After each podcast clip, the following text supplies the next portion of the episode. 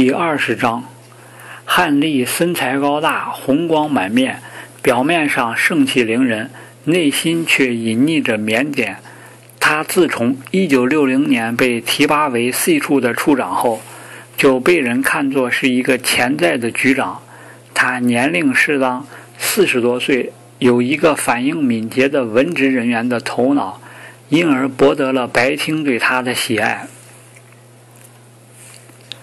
此外，他还有一副粗犷的军人外表，这使得他在军情五处的委员会中具有一定的声望。哈里特调查出现时，他正是王储，肯定接替将在七十年代初退休的琼斯。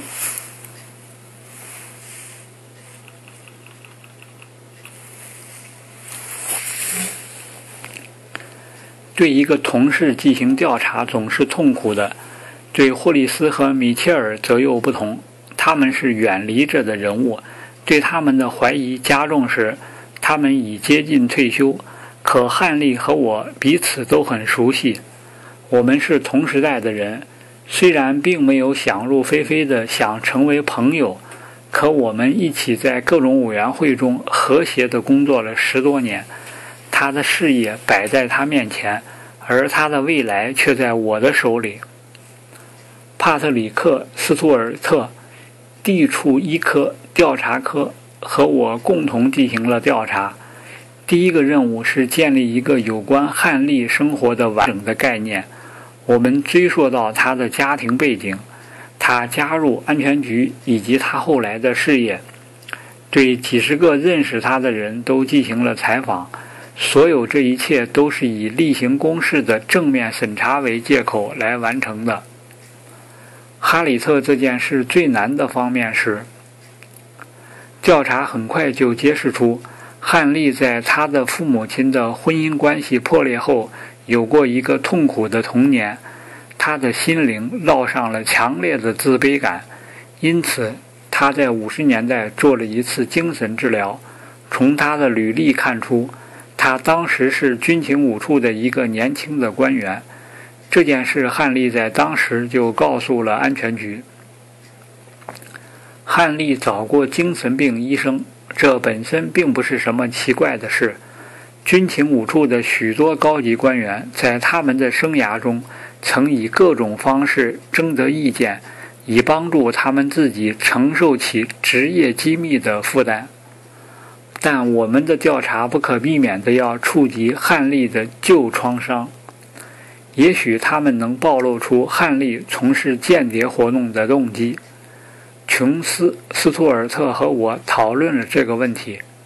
琼斯以个人的名义给汉利的精神病医生写了一封信，请他不要再恪守保密的誓言了。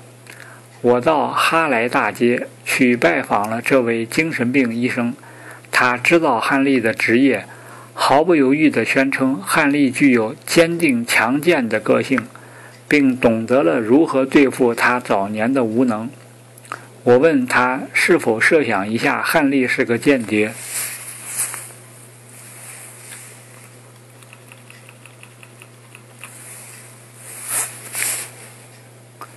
绝对不可能，他完全自信地回答说，在汉利的早期生活当中。没有任何当过间谍的迹象。大战前，他在牛津是一个聪明而稍微左倾的学生楷模。战争爆发后，为了拿学位，他留在牛津一年。以后，他参加了国内防御部队的一个探照灯团，任少尉，直到1945年。这是一项重要的工作。他并没有使像汉利这样才华横溢的人大材小用。当时每一个认识他的人都说他有自寻烦恼的自卑感，因而就缺乏抱负。他的生活当中引起我们感兴趣的第一点是，他在1945年做出要进剑桥三军联合语言学校俄语速成班的决定。我们自己的行动和格里金都让我们了解到。这个学校是克格勃的一个招募场所，但根据我们的情报来源，并没有一点点证据能证明汉利曾与他们有牵连。俄语课是汉利第一次接触俄国人。从那以后，他的经历似乎不可思议地与格林涅夫斯基的指控相吻合。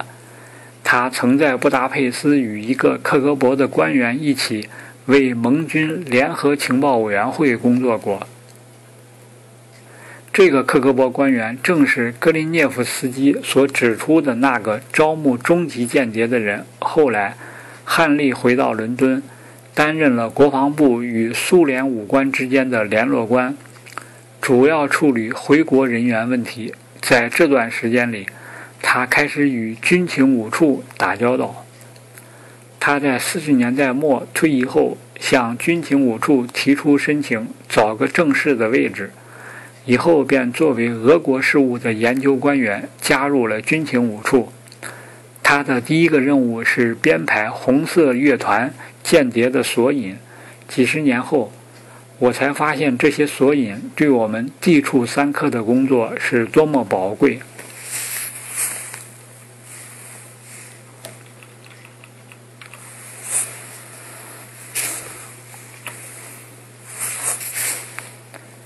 不到两年，汉利被调到波兰科地处二科，他的事业腾飞了。他先到香港去了两年半，后来又回到义处殖民地事务处，后来又当了地处二科的科长。一九六零年，他作为 C 处的处长，成了委员会的成员。他的事业出现了一个上升的势头。然而，他的背景上却有一个可能是间谍的剖面。这个遭受过童年苦难并怀有深深的不安全感的人，在他崭露头角的微妙时期，连续不断地同俄国人接触。也许他像布莱克一样好斗，俄国人便巧妙地利用了他那深藏着的仇恨情绪，直到这些情绪被激发成叛变行为。问题在于，帕特里克和我都不相信这回事。尽管在纸上谈起来好像与格林涅夫斯基的指控吻合，这与霍利斯案件恰好相反。我们都本能地相信案子是指向霍利斯的，而在纸上看起来却没有什么必然联系。就汉利而言，好斗这种理论有些过了头。从他开始在军情五处干事业时，就被人们看作是一个野心勃勃的人。尽管他的举止常常很吓人，但他的同级和上级都对他有很好的评价。他结婚后与妻子保持着一种亲密而忠诚的关系，最后还有这个精神病医生的证明。间谍活动是一种几乎不留证据的犯罪行为，因此不管是好是坏，直觉总是在成功的侦破中起着相当大的作用。一个反间谍官员在碰到疑点时，往往需要掌握一个背景、一条线索和一系列巧合，这些都可以做出不同的解释，甚至像迪克·怀特曾说过的那样。会导致上帝显灵，即把各种事实汇集到一个结论上的时刻。可是汉利的线索把我们引向这一条路上，而直觉却把我们引向另一条路上。解决这起案件的唯一方法是通过审讯。我们于是向琼斯提交了报告，他同意了。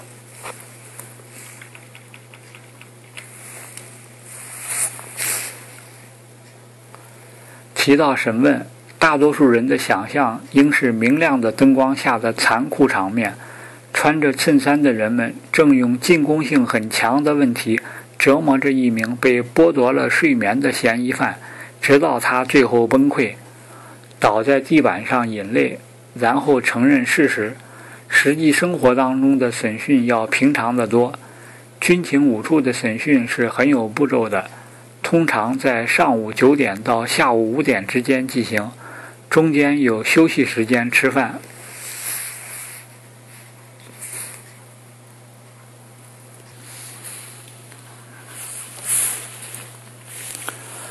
为什么有这么多的间谍会坦白？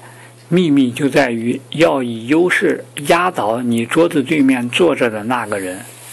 这是斯卡登作为一个审讯员的成功之秘诀。尽管我们在若干年后嘲笑他为我们后来知道是间谍的嫌疑犯洗刷罪名，可布伦特和其他的五人集团成员却真正的害怕他。当然，他在审讯室的优势并不是基于智力或体力，而主要是由于阿瑟·马丁和伊芙琳·麦克巴尼特提供给他的情况汇报，使像福克斯那类人相信斯卡登对他们的了解胜过他们对自己的了解。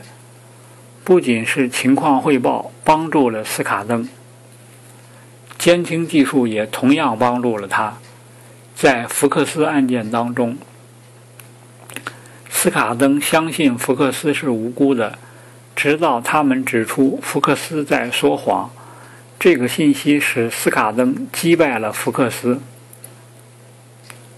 当然，斯卡登自己也起了重要的作用。他在举止上集中体现了通情达理的英国中产阶级的价值。午茶和花边窗帘，以至于那些被他审问的人不可能把他视为资本主义罪恶的代表，因而他们从一开始就失去了平衡。但是如果汉利是个间谍，这一切对他都不生效。他是一个内行，他太熟悉这些花招了。就像菲尔比一样，他会眼看着打击到来。唯一对付一个内行的办法，是对他进行一个极其彻底的审查。有关嫌疑犯的生活和经历的完整材料已编写好，把它用在审讯中，让他把整个情况过一遍。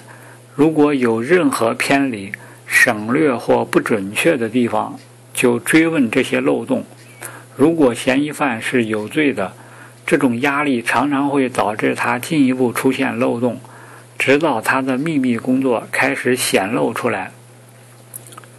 军情五处的技术是一个不完善的系统，就像陪审团审判一样，它仍不失为一种最好的办法。它的优点是，如果一个人没有什么可隐藏的，并具有承受紧张感的韧性。那么他是能够为自己刷清罪名的。他的缺点是，一个无辜的人往往在详细的调查中暴露出他隐藏着的弱点，从而不可能再继续工作下去。这有点像中世纪的审判，有时清白要用一生的代价来换取。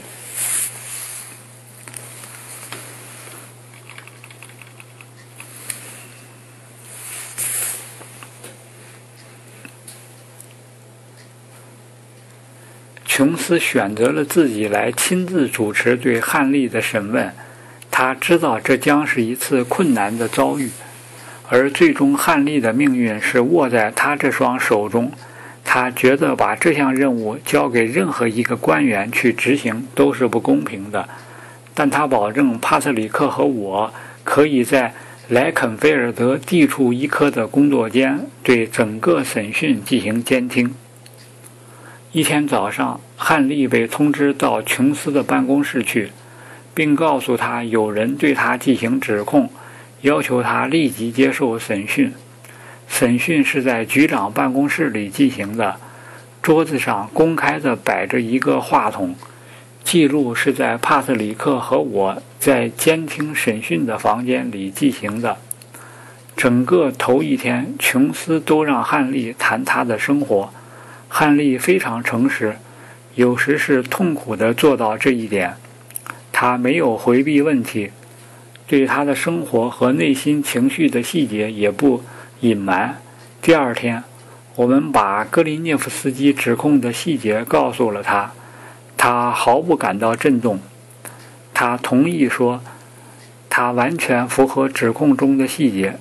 但他平静地声明，他不是一个间谍，从来就不是，而且从来没有在任何阶段被俄国人或其他什么人拉拢过。尽管他在布达佩斯每星期至少要同那个被指控拉拢过他的俄国官员见一次面。对汉利的审讯证明了秘密情报事业是一种搞欺骗和阴谋的职业。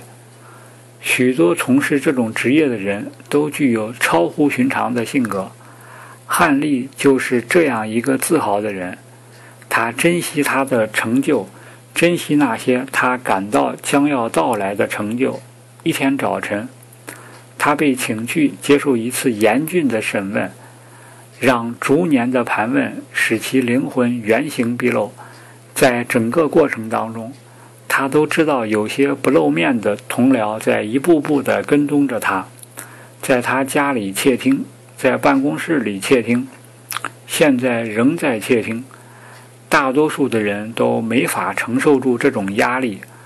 每一个在监听的人时时刻刻都认为他是一个诚实的人。汉利是个刚硬的汉子，我们现行的审讯系统是能够奏效的。然而，他未受到丝毫损害，从烈火中闯了过来。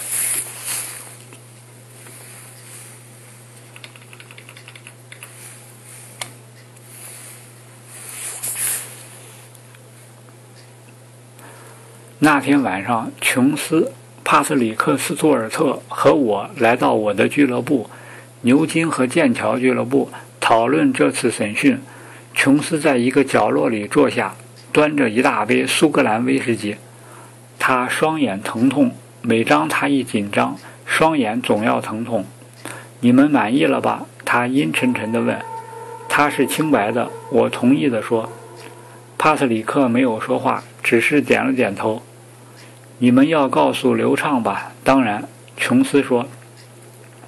就在此时此刻，汉利自己意外地走了进来。他和我属于同一个俱乐部，彼此常常碰见。但我万万没有料到，他在这次严峻的考验刚刚过去，就这么快到这里来了。我们坐在一个安静的角落里，他缓缓地拖着步子从我们旁边走过。他没有注意到我们。他看上去仿佛是受了一场巨大的冲击，他那张平常红润的脸，此刻却像纸一样苍白。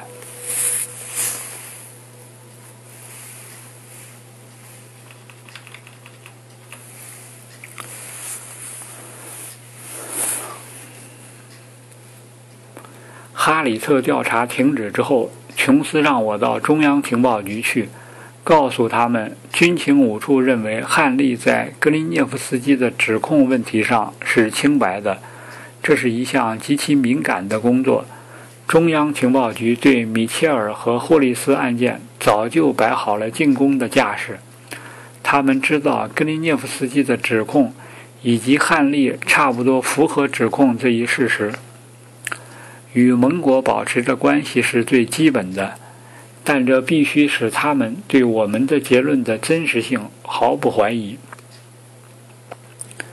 琼斯同美国人的关系相处的不是太好，因此他倾向于把这些事让迈克尔·麦克唐纳和我去做。部分原因是因为对安格尔顿反感，部分原因是因为英国中上阶层反美主义的残余思想作祟。迪克·怀特也有一些这样的偏见，他们都不富有。赫尔姆斯和安格尔顿并不隐瞒他们在类似的工作中享有丰厚的报酬这一事实。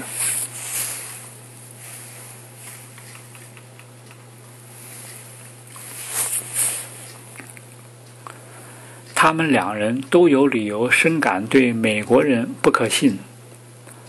琼斯在格雷科恩事情上从未宽恕过赫尔姆斯和安格尔顿，而迪克·怀特则是因为他在战争快结束时在欧洲负责反间谍工作中，与美国军事集团屡次发生冲突，而又从未得到美方的谅解，一九五三年，希里托退休时，美国人竟愚蠢地企图在任命迪克当局长这件事上设置障碍。归结起来，他们在态度上有一个基本差别：琼斯和怀特都把自己看作是王室的仆人。把他们的工作看作是白厅秩序井然而又永恒不变的结构的一部分，他们是内行，而赫尔姆斯、安格尔顿以及胡佛是外行。美国情报界有一种残酷无情、无法无天的特色，它使英国情报部门的许多上层集团很不安宁，他们害怕将来会有什么灾难，想保持一定的距离。因此，这种联络重担不可避免地要落到像我这样的一些官员的肩上。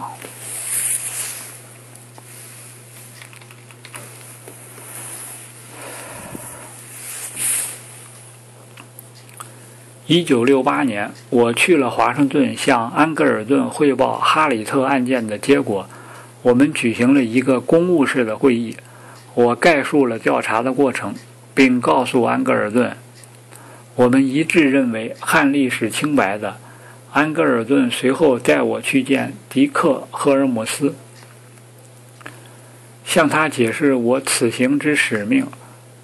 赫尔姆斯说他不希望再多听了。如果我说汉利是清白的，他就毫无条件地接受我所说的。但是汉利问题的澄清并没有解决问题。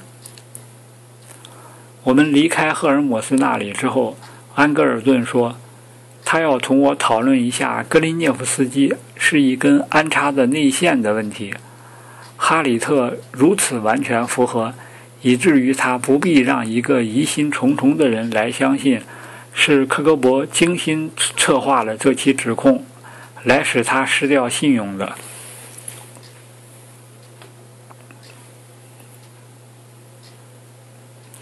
安格尔顿和赫尔姆斯已经怀疑格林涅夫斯基在叛逃前不久曾重新落回到俄国人的控制之中。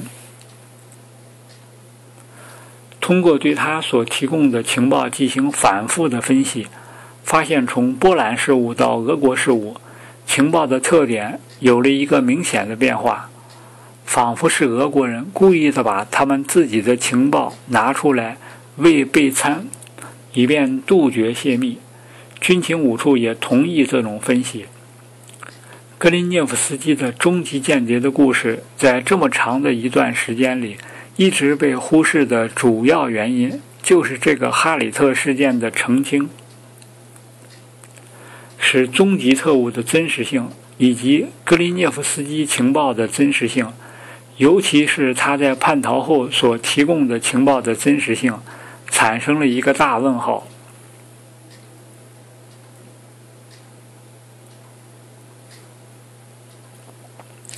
终极间谍的故事出现在一九六三年，格林涅夫斯基是在一九六一年一月叛逃的。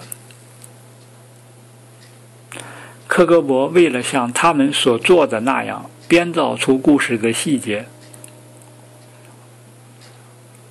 他们需要得到汉利的履历，唯一能够利用职权搞到这个履历的只有罗杰·霍利斯。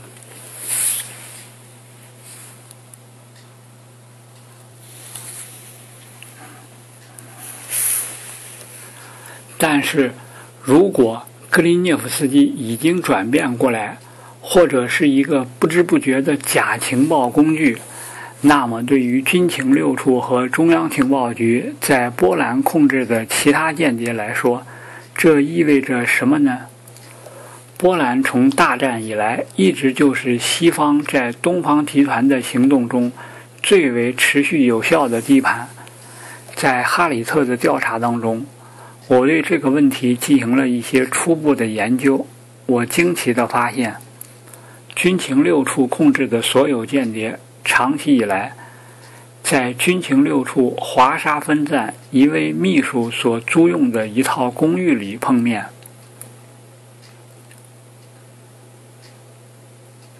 在那里举行了九十多次会议。我在推测，波兰情报局和克格勃为什么没有察觉到这些次数惊人的会议？其原因是他们正在向我们安插假间谍。军情六处又一次恼怒，就像他们在潘可夫斯基案件上一样。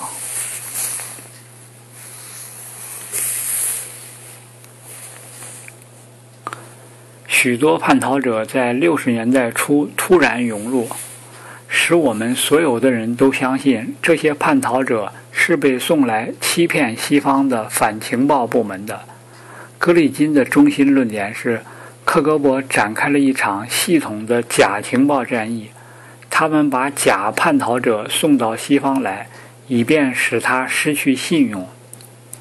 几乎是在同时。尤里诺森科出现在中央情报局的门阶上，使格里金所提供的关于苏联渗透美国和英国情报部门的线索有了出入。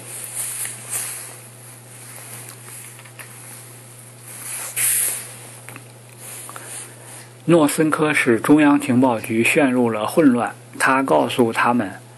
他看过被指控是刺杀肯尼迪总统的凶手里·哈维·奥斯瓦尔德的档案。他声称克格勃没有参与暗杀阴谋，并且在俄国没有同奥斯瓦尔德有过接触。尽管他在叛逃前不久在一个绝密的 UZ 侦察机基地工作过。中央情报局的许多官员认为，诺森科的故事当中巧合的色彩太浓，特别是后来发现他对自己在克格勃的级别和地位上撒了谎。但为什么要派他来？中央情报局使用了军情五处从来不能容忍的监禁和体罚来试图突破诺森科。可甚至到了1967年。他们在解开这个谜上仍然没有丝毫的进展。对于中央情报局的情报员大礼帽和费多拉的怀疑也在加深着。他们拒绝透露他们的身份，仍旧在自己的职位上传递着情报。他们对诺森科的问题表现出诚意，仿佛想使美国人确信他是真实的。甚至极力支持诺森科所声称的假级别。但是如果大礼帽和费多拉是冒牌货，那么他们所提供的关于英国安全部门渗透问题的线索又是些什么呢？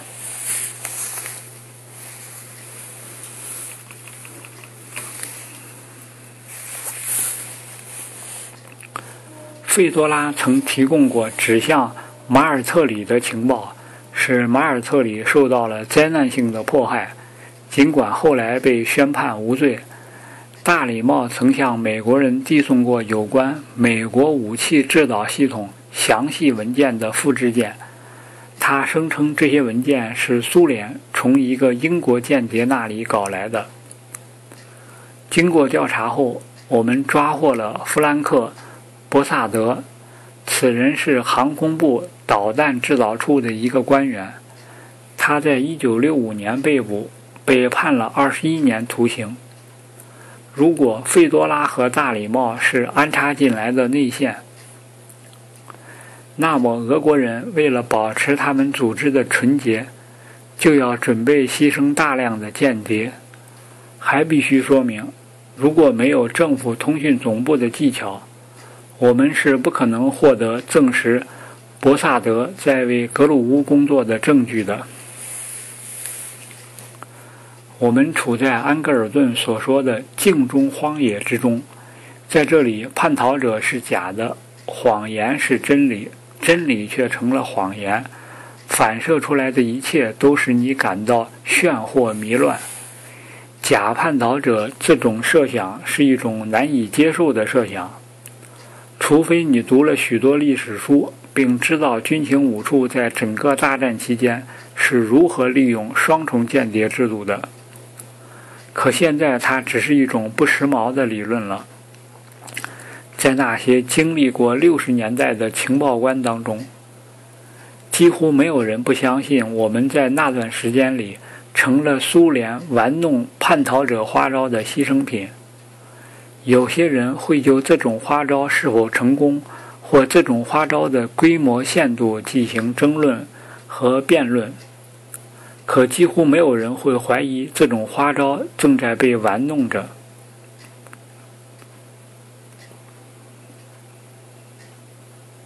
而且，俄国人只有在获得了军情五处对这种花招的可靠反馈情况后，才能再玩下去。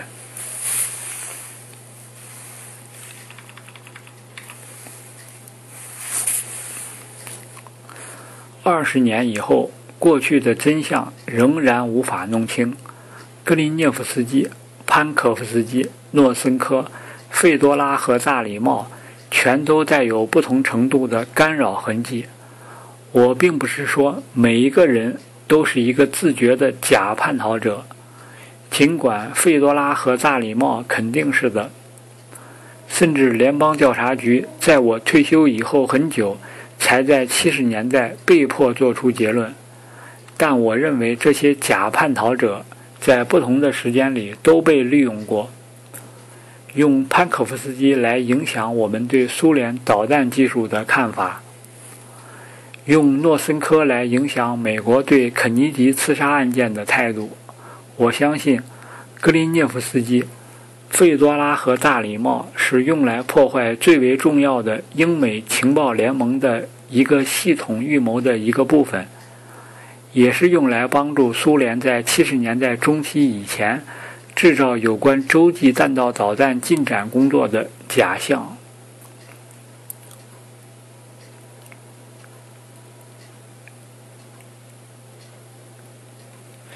我们来考虑一下这三个叛逃者所提供的关键情报的时间。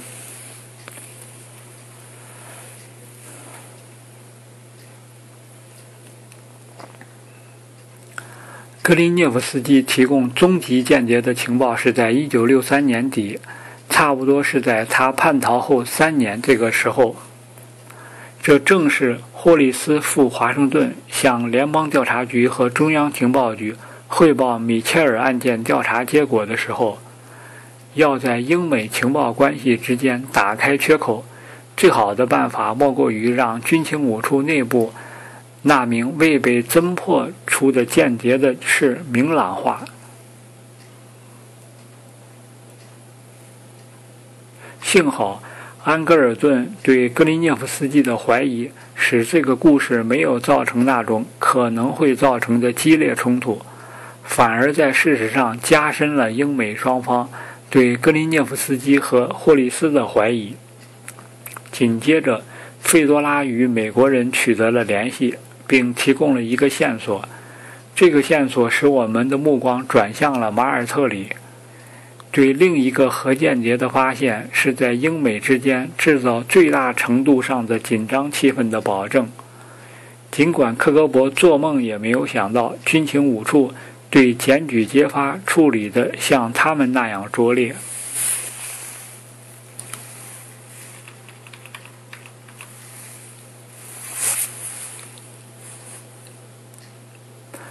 数月之后，仿佛是一个配合默契的战役的一部分，大礼帽把我们引向了博萨德。美国武器技术又一次被牵涉到，这自然而然是在暗示美国在抗议英国安全部门的弱点时，利用美国军事力量来起积极作用。